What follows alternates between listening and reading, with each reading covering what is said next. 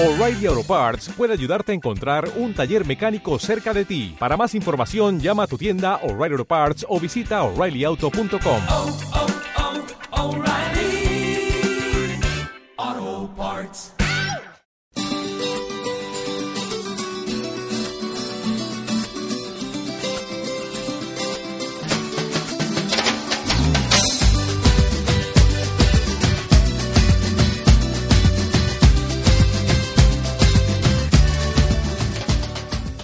Buenas y santas, santas y buenas, saludando al Valle Calchaquí en este micro que se llama La Voz de la Candelaria. Desde aquí nosotros, conductores, el profesor Fredicito Martínez, y en esta ocasión con una novedad, una novedad muy importante, muy, muy lindo compartir, porque además eh, contarles, como siempre, el acompañamiento y el asesoramiento de nuestro padre párroco Juan Antonio, y qué decirles, bienvenidos a la voz de la Candelaria, a este micro que tiene como objetivo evangelizar, eh, contar las acciones, proponer acciones desde nuestra parroquia y en este momento, como les decía, con el acompañamiento importantísimo de nuestro querido Monseñor José Demetrio. Muy buenos días, Monseñor. Buen el día. placer de tenerlo aquí. Igualmente para mí estar acá. En nuestro programa número 61 lo hemos invitado para que sea parte, ya que usted viene esporádicamente, sus visitas no son, son, sí, son permanentes, continuas, y aprovechar todo esto que usted está haciendo, evangelizando, llevando por los caminos de la vida y del Señor su, su mensaje tan importante y preguntarle, le vamos a hacer muchas preguntas, padre. Usted, usted, ¿cuál es su misión y desde cuándo está aquí en Santa María?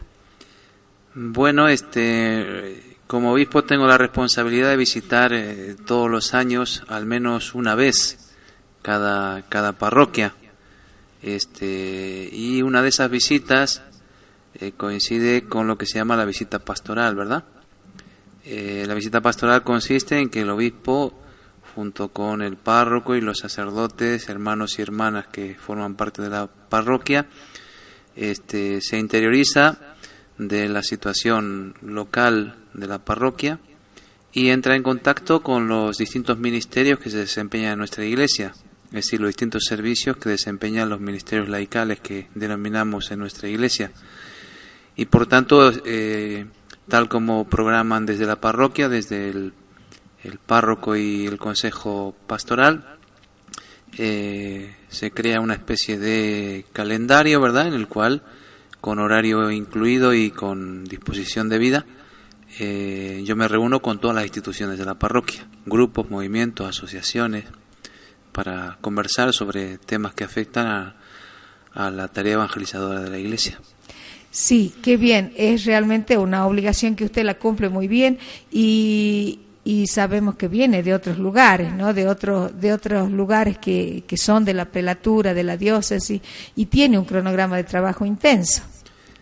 Sí, este, la visita pastoral tienen que ser al menos varios días en cada lugar, eh, porque los lugares son plurales y las instituciones son diferentes. Eh, normalmente la visita pastoral suele ser no menos de cuatro días, porque las circunstancias así lo, lo piden. Eh, yo comencé la visita pastoral este año en Cafayate, continué en Molinos, la semana pasada estuve en San Carlos y esta semana en Santa María. Como agosto es un mes con muchas actividades en todos los lugares y tenemos San Roque también, la visita a las otras cuatro parroquias de la prelatura, como son San José, Amaicha del Valle y Colalao del Valle, junto con Antofagasta de la Sierra, se harán después del mes de agosto. Claro, un cronograma completísimo, padre, y la verdad que, como usted ya lo ha mencionado, la problemática en cada parroquia eh, parecida a la vez, porque la sociedad eh, con sus cambios y con sus exigencias y sus crisis son parecidos los temas, pero exactamente tiene que atender a cada uno en forma específica, ¿no? Así que, bueno, comentarnos, comente, comente usted eh, cómo está trabajando la respuesta de Santa María eh, en su visita. Bueno, los tiempos son siempre demasiado cortos, ¿verdad? El reloj es a veces tirano y mm, no podemos estar quizá el tiempo que deberíamos en cada lugar. Eh, la propuesta para este, esta visita verdad es simplemente eh, conectar con los trabajos que se están realizando en cada lugar en este proceso que llevamos ya de dos años del Sínodo Diocesano de la Prelatura y eh, reunirme con cada institución parroquial para poder este, abordar las problemáticas propias del desafío evangelizador de nuestro tiempo. Por ejemplo, ayer estuvimos eh, con la catequesis, pero anteriormente estuvimos también con Cáritas. He pasado también por las capillas. Ayer estuve en Loroguasi, en eh, San Carlos, Chañarpunco, en eh, Lampacito. Eh, también estuve en La Soledad. Es decir, este, para tratar las cuestiones propias de nuestra misión evangelizadora, porque la Iglesia está al servicio de nuestra sociedad también. Nosotros no somos una instancia ajena, ¿verdad?, al mundo en el cual vivimos, sino que los miembros de nuestra Iglesia son ciudadanos de, este lugar, eh, varones y mujeres de este tiempo, y por tanto nuestras acciones en la Iglesia también tienen que ver con el servicio que prestamos a la gente de nuestro tiempo y de los lugares donde estamos. Padre, ¿usted nota que hay, que se ha generado mayor interés, que se está integrando la gente, los laicos en esta, en este, digamos, eh, involucrarse, integrarse a los trabajos de la Iglesia? Bueno, nosotros estamos este, enfatizando e insistiendo en que este, la mayor parte de los servicios importantes que presta nuestra iglesia los prestan los laicos. Es decir, lo que nosotros denominamos ministerios laicales. Ministerio es una palabra que significa servicio, ¿verdad? Y nosotros desempeñamos nuestros servicios desde distintas funciones. Hay ministerios, ¿verdad? Así Eh, es. que se refieren al ministerio ordenado, que somos el obispo, los sacerdotes, los diáconos, que es un tema que nosotros tenemos que trabajar mucho, el tema del diaconado, porque en nuestra prelatura solamente tenemos un diácono que es eh, un santamariano, ¿verdad? Pero que vive en Seclantás desde hace muchos años. Muy conocido y muy querido sí, aquí. Roberto Faciano, ¿verdad? Sí. Este, y, pero, este, por ejemplo, dentro de los ministerios ordenados, de quienes son ordenados para el ministerio del orden, por el sacramento del orden sagrado, eh, los diáconos son personas casadas, por ejemplo, Claro. este, que desempeñan su tarea en la sociedad, en el trabajo que, que, que tienen, viven con su familia y desempeñan la- el servicio de la iglesia desde ahí. Y por eso también nosotros eh, queremos hacer tomar conciencia a, a nuestras parroquias, a los cristianos de nuestras comunidades, que tenemos que cultivar, detectar, discernir y concretar este tipo de ministerios. Porque acá en Santa María quizá con el tiempo no pueda haber algún diácono que sirva a la iglesia desde este ministerio. Después están los ministerios que llamamos de particular consagración, que son, por ejemplo, en Santa María las hermanas agustinas, los hermanos de la Sagrada Familia. Y después están los que denominamos ministerios laicales, es decir, los servicios que cada cristiano, desde la institución, el movimiento, la asociación o el grupo al cual se adhiere eh, para servir en nuestra iglesia al mundo, eh, eh, desempeñan las tareas fundamentales. Ayer, por ejemplo, conversábamos con varios grupos que el fundamento de nuestra iglesia son los ministerios laicales. Qué tema interesante, padre. Vamos a hacer un pequeño corte y volvemos porque eso de formar gente, de que nos formemos, de que participemos es algo grandioso. Usted ha dicho, el servicio de la iglesia tiene un, un cimiento muy fuerte que es el servicio de los laicos.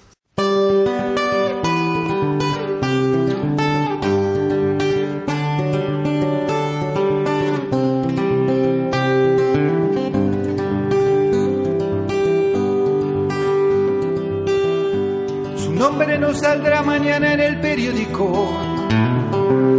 A mediodía su rostro en la televisión.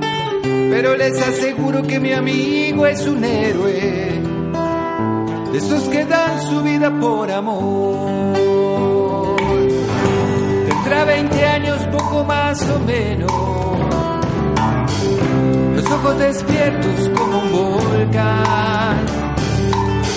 La sonrisa fácil de hablar reservado. Y le encanta el fútbol y salir a bailar. Hasta aquí me dirás nada de particular.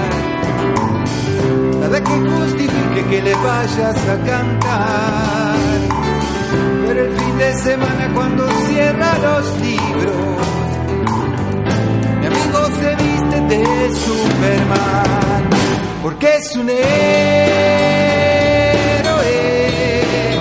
es un héroe anónimo, porque es un héroe, es un héroe anónimo, es un héroe. Tiene toda una sala solo a su cargo. Diría que mil.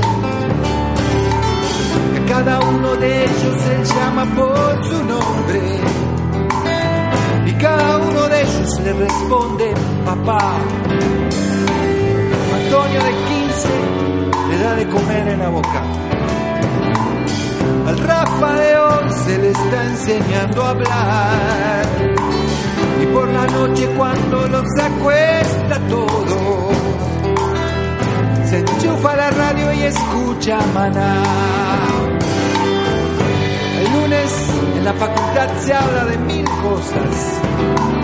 Cada uno tendrá su aventura que contar. Pero mi amigo que tiene la sonrisa fácil es más bien reservado a la hora de hablar. Que es un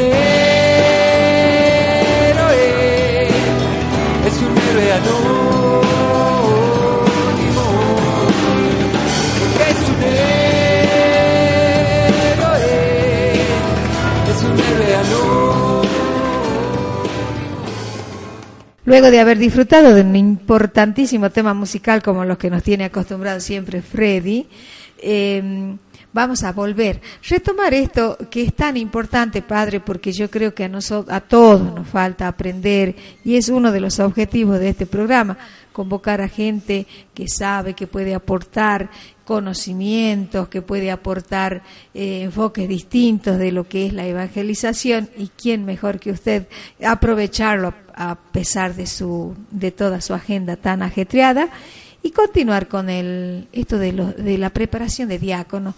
Me ha impactado que haya un solo diácono en la prelatura, padre. Y sí, porque quizá eh, no hemos tenido suficiente capacidad de discernimiento, no estoy hablando solamente de, de los obispos, los sacerdotes, las religiosas, los religiosos, sino que como pueblo de Dios tenemos que discernir cuáles son los servicios que necesitamos para nuestra iglesia, para el bien de, de nuestro pueblo y pedirle a Dios que nos envíe gente para implementarlos, ¿no? Y seguro que en- entre nosotros hay gente que, se puede sentir llamada para este ese tipo de servicios y nosotros tenemos que discernir quiénes son. Padre, yo siempre, bueno, siempre sale la, la beta de la docencia, ¿no? Este, me pregunto, y, y si usted seguramente coincide, conocer, lo importante que es conocer la función de un diácono, porque no hay duda de que hay mucha gente que tiene esa vocación de servicio, que tiene, que puede eh, llegar a diácono, tiene las condiciones y aparte que quiera, eh, pero hay una preparación y un conocimiento. Para ser diácono, eh, ¿cómo, ¿cómo se llega a diácono precisamente? Bueno, como toda vocación cristiana es un llamado de Dios que uno acepta y el pueblo discierne.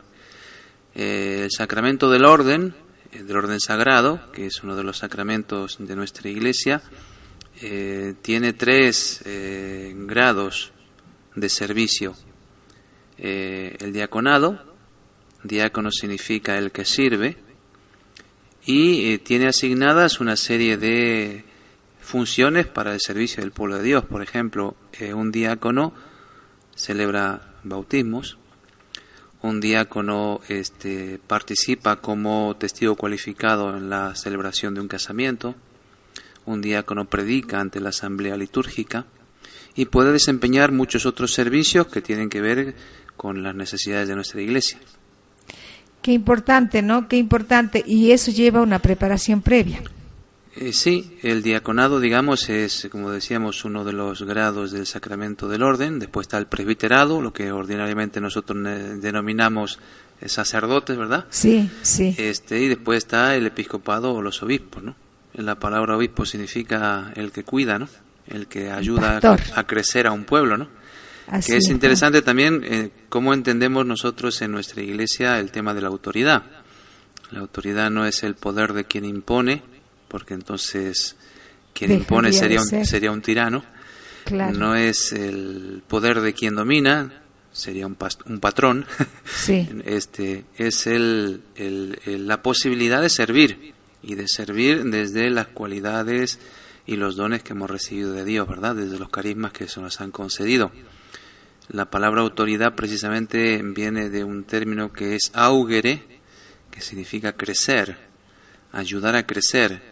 Para mí es autoridad quien me ayuda a crecer como persona, quien me ayuda a crecer como cristiano, quien me ayuda a crecer como ciudadano, ¿no?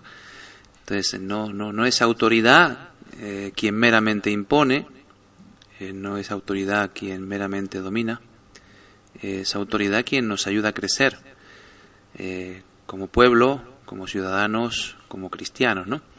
Y en ese sentido, ¿verdad? Este, el diácono participa precisamente del carisma del sacramento del orden y tiene una función de servicio para nuestra iglesia, para este, ayudar a crecer al pueblo de Dios, no porque tenga otra capacidad, sino para emplear los dones que Dios le ha concedido, el carisma que le ha otorgado, en servicio del bien común.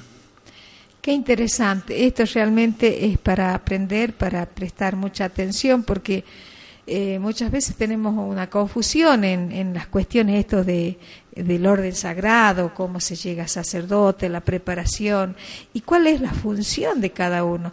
En realidad, todos yo creo que tenemos incorporado ese, esa vocación de servicio, nada más que encontrarla, eh, acercarse, porque desde aquí, desde este micro, siempre estamos invitando a la gente que, le dedique a Dios ese don que quizás no lo conoce, pero que se acerque, porque te- todos somos, tenemos algo para dar, Padre.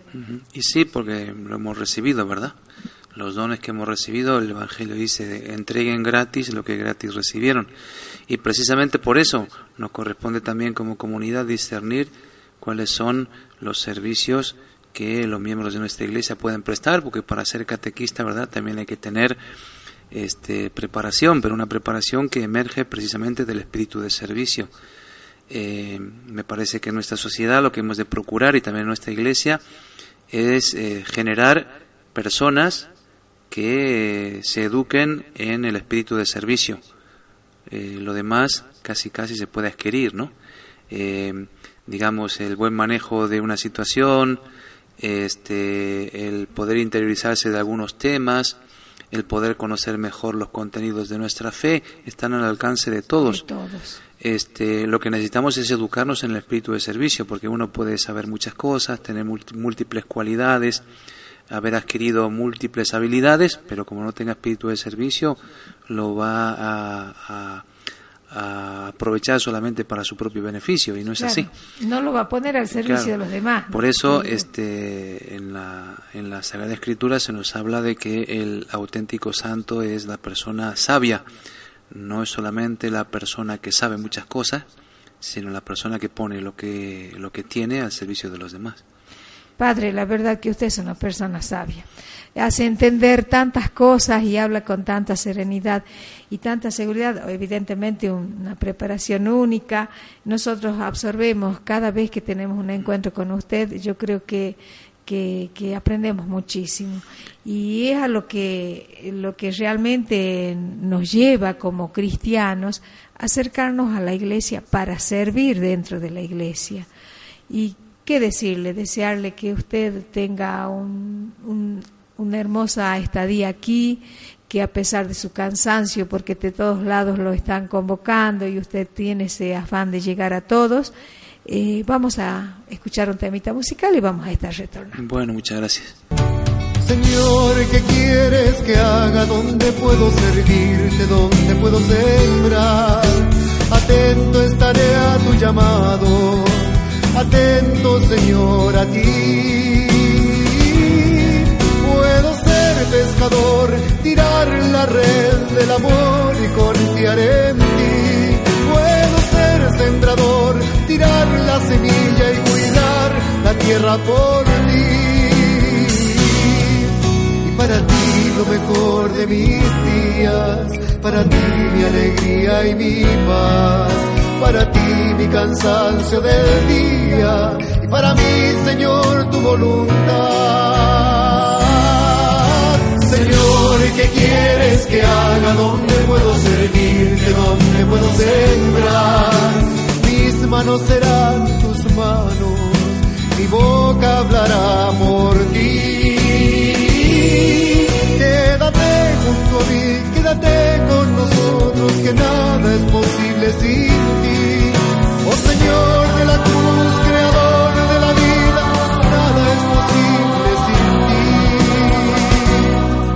Que sin ti es tan grande el vacío, sin ti viene la soledad. Tú eres luz que ilumina el camino, que se haga Señor tu voluntad.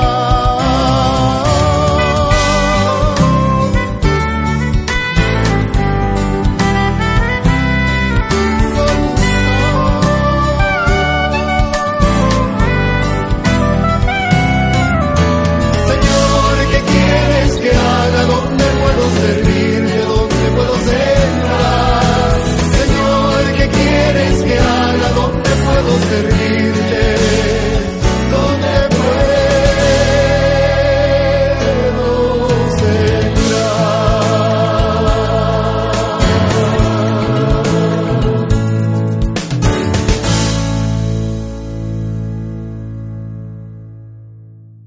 Retornando a nuestro micro, agradeciendo a todas las familias que eligen escucharnos, porque Padre, quiero, usted sabe, ya lo escucha desde Cafayate, eh, nosotros siempre estamos convocando, estamos invitando a que se integren, a, que vengan al, al programa, a que participen, se sumen en todas las acciones evangelizadoras, sean parte de esa iglesia que somos todos con acciones, ¿no?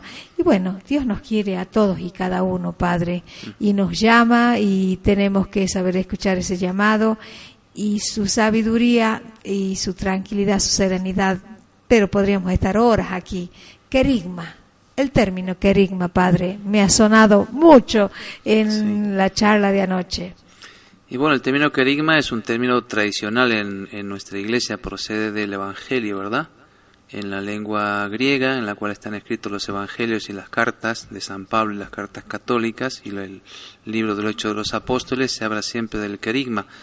Querigma significa anuncio, ¿verdad? Y en las comunidades cristianas originarias, eh, el anuncio fundamental de nuestra fe. ¿Cuál es el contenido fundamental de la propuesta cristiana? La palabra querigma eh, no pertenece a nuestra lengua, la hemos heredado y la queremos mantener precisamente eh, en su lengua original para, que- podamos entender bien el significado que engloba. Hay muchas palabras que no son de nuestra lengua y que sin embargo sabemos lo que significan, ¿no? Email no es de nuestra lengua y sabemos lo que significa, Facebook tampoco, Twitter tampoco, Se WhatsApp las tampoco. ¿no? Y Se las las incorporamos incorpora a nivel la- macro, la, inco- mundo. la incorporamos porque tienen un contenido que pronunciándolas todos sabemos de qué se trata. Así es. En el mundo cristiano queremos reincorporar ¿verdad? esta palabra para que cuando la pronunciemos todo el mundo sepa de qué se trata. Sí.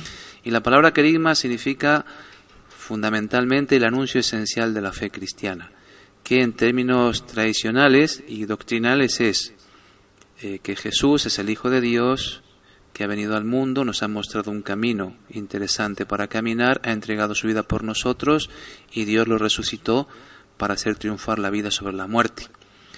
El lenguaje más cercano a nosotros, Dios nos quiere. Exactamente. No estamos en el mundo por casualidad. Hemos venido porque tenemos una serie de dones para poner al servicio de la comunidad. Porque eh, tenemos en nosotros algo importantísimo que es la imagen de Dios que somos. Y Jesús, que es el Hijo de Dios, tiene un proyecto interesante de vida para cada uno de nosotros y para nuestra comunidad. Queremos prendernos, ¿verdad?, en este proyecto. Eso es lo que ofrece nuestra iglesia.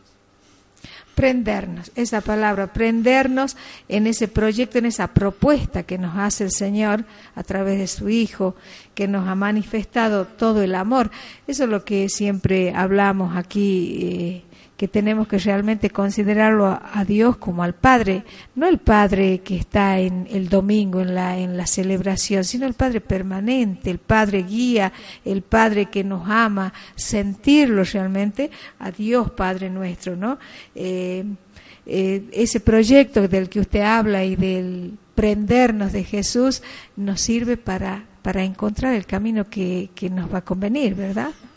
Y sí, bueno, eh, lo hemos conversado en los distintos grupos con los cuales estamos reuniéndonos, ¿verdad? Con la catequesis particularmente. La catequesis es enseñanza y no una enseñanza simplemente memorística, ¿verdad? Eh, la palabra enseñanza tiene en su contenido este, la palabra seña, ¿verdad? Enseñar es señalar, señalar caminos, abrir caminos. En el caso nuestro, ¿verdad? Es señalar a Jesús, como Juan el Bautista, que eh, cuando Jesús se le presenta a orillas del río Jordán para ser bautizado se sorprende, se da cuenta que es el Mesías y les señala con el dedo a sus discípulos, este es el Cordero de Dios, síganlo, préndanse a él, porque se enseña para aprender y precisamente la palabra aprender tiene que ver con prenderse. No es simplemente eh, in- este, memorizar una serie de contenidos, sino hacer vida este, un, un modo de, de- ver la existencia. Nosotros proponemos, señalamos a Jesús, este es el Cordero de Dios que quita el pecado del mundo, este es el sentido que puede abrir horizontes en nuestra vida, prendámonos a Él. Qué, qué hermoso esto de, de hablar y de conocer todos estos aspectos y de los modos evangélicos para, para nuestro proceder, ¿no? Porque como usted lo dice, ser catequista conlleva mucho, eh, y sobre todo en estos tiempos de crisis, con que los chicos tienen tantas cargas en las familias, cómo encarar esa enseñanza, ese señalar, ese indicar que realmente Jesús es a quien nos tenemos que prender para, para, para ser felices, Padre. Y sí, es el camino, el camino del Evangelio es un camino de buena noticia, ¿verdad? Evangelio significa buena noticia. Dios quiere darnos buenas noticias, que es abrir horizontes para nuestra vida, de manera que podamos transitarla dignamente. Qué interesante. Padre, los tiempos son tiranos y bueno, agradecerle profundamente que nos haya dado este espacio, que nos haya regalado este espacio tan importante para nuestros queridos oyentes y decir simplemente de que vamos a estar vamos a estar en contacto permanente con usted cada vez que visite nuestro Santa María, va a ser un tremendo placer que que se llegue para que nos transmita todos estos términos, toda esta sabiduría y lo que de alguna manera tenemos la necesidad todos los cristianos de beber. Y sí, esta es nuestra tradición, esta es la tradición de nuestra iglesia, ¿verdad? Estas son las verdades evangélicas que nuestra iglesia proclama y Dios quiera que no solamente sean contenidos de conocimiento, sino que sean vida. San Agustín decía que hay personas ricas en conocimiento, pero mendigos en sabiduría. Dios quiera que nosotros seamos muy ricos en conocimiento, pero también muy ricos en sabiduría.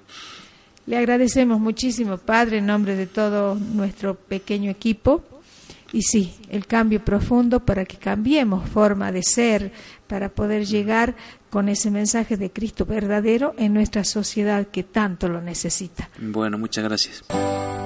Hoy tan solo quiero hacer una oración, dando gracias al Señor por todo lo que me dio. Tantas cosas, tantos sueños que se hicieron realidad, sin esperar. Pero hay algo que es tan grande que aunque intente no podré ni siquiera merecer. La mejor obra de Dios, el cofre vivo del amor, y estoy hablando de vos. Nunca podría alcanzar una canción para al menos expresar lo que siento yo por vos. Y aunque el tiempo y la vida nos separen, sé muy bien, sin dudar, que vas a estar. En todas mis oraciones, en recuerdos y canciones, y en la mesa del altar. Y mientras tanto, por favor, quiero hacerte una petición. Estoy hablándote a vos.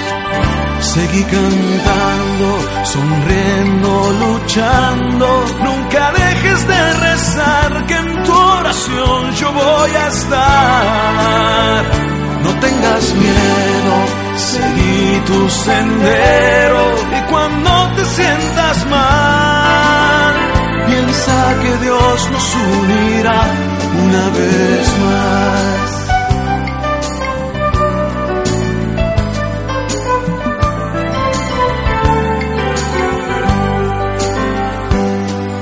Caminos del Señor son insondables, si te llevan o te traen, no se puede predecir. Y sin embargo, los momentos que pudimos compartir quedarán siempre en mí. Tantas noches mal dormidos en conciertos y retiros y en la intimidad de Dios. Yo pude abrir mi corazón al templo vivo del Señor y estoy hablando de vos. Te doy gracias por todas las confidencias, por los chistes y ocurrencias, por las lágrimas también,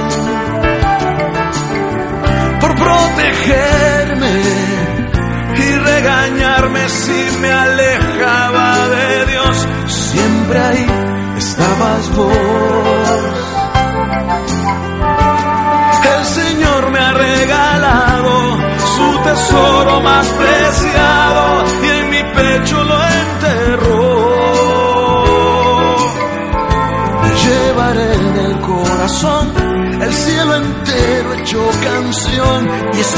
hablando de vos. Seguí cantando, sonriendo, luchando, nunca dejes de rezar, que en tu oración yo voy a estar. No tengas miedo, seguí tu sendero y cuando te sientas mal, piensa que Dios nos unirá una vez más. Sonriendo, luchando. Nunca dejes de rezar, que en tu oración yo voy a estar. No tengas miedo, seguí tu sendero.